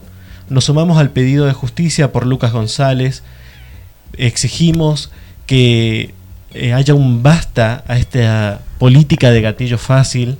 No consideramos que es un caso aislado más, porque desde el 83 hacia la actualidad han habido más de 2.000 casos supuestamente aislados, lo que significa de que hay una ventana de permisismo dentro de la institución, dentro de las Fuerzas Armadas, que permite de que siga existiendo este intento de justificar a policías que matan únicamente porque pueden matar, porque no había justificación y no había ninguna forma lógica de decir de que se actuó siguiendo algún protocolo o que se hubo la necesidad real de hacer lo que se hizo. Así de que exigimos de que se haga justicia, de que se hagan las investigaciones pertinentes, de que los policías que hicieron esto sean apartados definitivamente de, del cuerpo de policías, que cumplan una condena en prisión, que sus superiores también se hagan cargo y que se tomen las medidas pertinentes para que no vuelva a suceder esto. El gatillo fácil es una de las problemáticas más importantes que tenemos como sociedad porque la inseguridad viene por parte de quienes en teoría están ahí para combatirla. Así de que a mí me preocupa vivir en un país en donde los criminales visten uniforme, porque se está creando las condiciones para naturalizar algo que es la violencia sistemática y esto no es bueno, esto lleva hacia un solo lugar, que es el fascismo. Y nosotros estamos en contra del fascismo, estamos en contra del gatillo fácil, estamos en contra de la criminalización de la marginalidad y de la pobreza. Estamos en contra de estas supuestas páginas de medios como puede ser Clarín, que en su web anunciaban a, a esta víctima del gatillo fácil como un ladrón, a pesar de que no hay ninguna prueba de que haya sido criminal, todo lo contrario, era un joven deportista. Así de que, insisto, disculpen a nuestra querida audiencia que nos salimos de lo que es el área normal de, lo que abordamos en este programa, pero no nos podemos quedar indiferentes con la injusticia que se está haciendo. Porque este muchacho fue asesinado dos veces. Fue asesinado por un policía vestido de civil y fue asesinado en los medios de comunicación que lo criminalizaron. Y es demasiado trágico tener que morir una vez para estar muriendo dos veces en una semana. Así que a los medios de comunicación son igual de responsables que el policía que lo mató son igual de responsables que la comisaría que permite que un criminal en potencia como este policía vista un uniforme. Son igual de responsables que los ministros de seguridad de la Argentina que no han hecho nada en lo que respecta a políticas públicas de protocolos para evitar de que esto se lleve a cabo. Personalmente, yo considero de que lo que se tiene que hacer es no permitir a la policía civil que tengan un arma, que las armas las dejen en la comisaría, que cuando estén de turno las usen, pero un civil no debería estar armado. Y cuando un policía no está en sus horarios de trabajo, es un civil más. Y un civil armado es peligroso. En ese sentido tenemos que replantearnos cuáles son los protocolos vigentes y tenemos que replantearnos cómo estamos viviendo las instituciones. Porque, insisto, esto no es un loquito que estaba desquiciado y dentro de la fuerza. Esto no es un caso aislado. Esto es resultado de un sistema que es permisivo y cuando un sistema es permisivo, no existen los casos aislados, son las consecuencias naturales. En ese sentido, tenemos que replantearnos lo que, está, lo que está sucediendo dentro de la justicia, lo que está sucediendo dentro de nuestras Fuerzas Armadas, es preocupante. Y nosotros como el pueblo tenemos que organizarnos para exigir que haya cambios, concretos y reales. No puede volver a suceder que una persona inocente muera porque un policía decidió que era el momento en que esa persona tenía que morir. Así que con esta pequeña reflexión sobre lo que está sucediendo, quería que nos despidiéramos y es un poco feo terminar el programa en una nota tan amarga, pero lamentablemente estamos terminando la semana justamente con esta nota tan amarga. Por mi parte no tengo mucho más que agregar. Como siempre fue un placer estar en este estudio con vos, Claudia, y nos veremos la próxima semana. Gracias, José. Me sumo a tu reclamo de justicia por Lucas, que justicia no va a tener porque está muerto.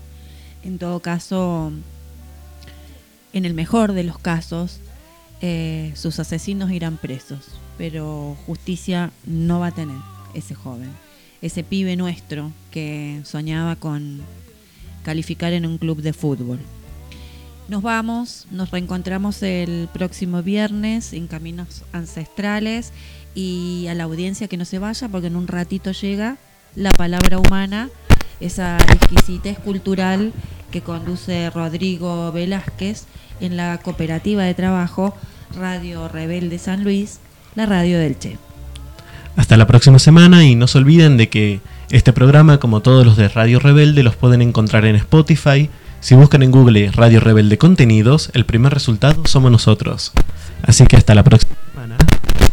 Hasta la próxima semana y nos vemos.